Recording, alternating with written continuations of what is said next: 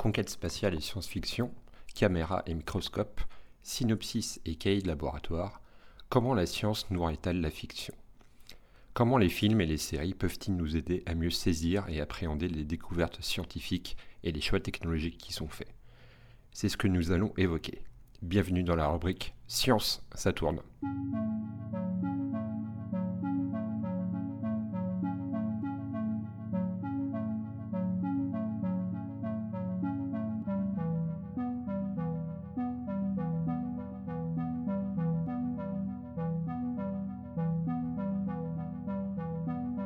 En ce début d'été 2019, une multitude de comédies françaises, produites pour le succès et le prime time télévisuel, sont sorties sur les écrans.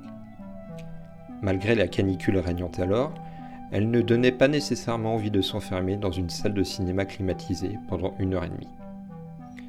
Au milieu de cette avalanche de production hyper calibrée, un long métrage présenté à la caserne des réalisateurs à Cannes et au pitch intrigant sortait du lot. Yves.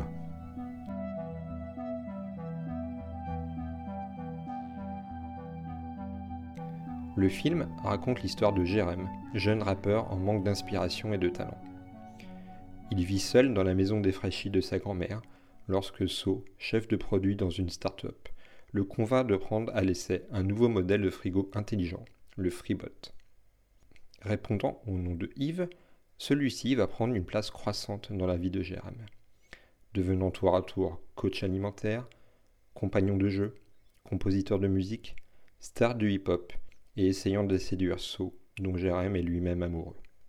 Le film, qui se veut sympa et frais, ce qui pour un long métrage dont le personnage titre est un frigo dénote une certaine cohérence, m'a laissé plutôt dubitatif, la faute notamment à un rythme narratif étrange. Bien loin d'une dystopie à Black Mirror, le film joue le créneau de la comédie potache et absurde. C'est sa force et sa faiblesse. Faiblesse, car le film manque clairement de subtilité et que les gags sont inégaux. Force, car le film n'est jamais meilleur que lorsque le côté absurde est pleinement assumé. Notamment lorsque le frigo Yves doit témoigner à la barre du tribunal, afin de déterminer s'il est bien l'auteur du dernier tube à la mode. Au-delà de ses qualités et défauts intrinsèques, le film raconte néanmoins beaucoup de choses sur notre rapport à la technologie, notre angoisse existentielle, et ce qui nous rend humains. Si le nombre de foyers équipés d'objets connectés est encore relativement faible, il suffit de se balader dans les allées des magasins high-tech pour se convaincre que cela ne va probablement pas durer.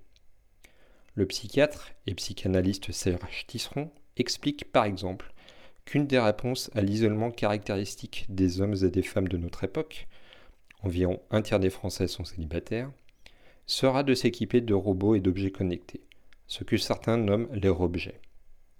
Et c'est exactement ce qui se passe au début du film de Benoît Forjard.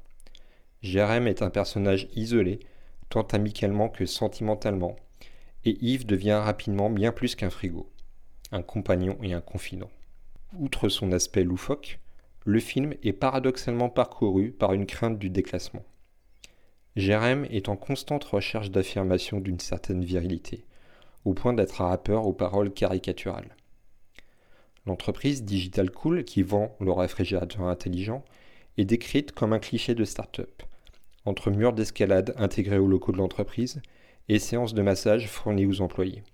Mais l'angoisse principale diffusée tout au long du film est la peur de l'obsolescence humaine face à la machine. Je préfère être dans la loose toute ma vie que de voir mon succès à un frigo, clame ainsi le personnage joué par William Labille on peut effectivement imaginer la blessure narcissique de se révéler moins bon compositeur qu'une armoire réfrigérée. L'air de rien, le film nous emmène vers les grandes questions.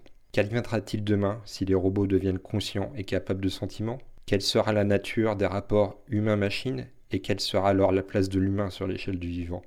Le long métrage de Benoît Forjard cache en réalité bien son jeu. Plus qu'une simple comédie populaire, Yves met le doigt sur certaines interrogations technophiles voir défiler les frigos à la barre d'un tribunal, nous renvoie par exemple au vif débat lié au futur statut juridique des objets autonomes. Si l'on a coutume de dire que l'humour est la politesse du désespoir, l'absurdité du film s'avère être le reflet de questionnements et d'angoisses bien réelles.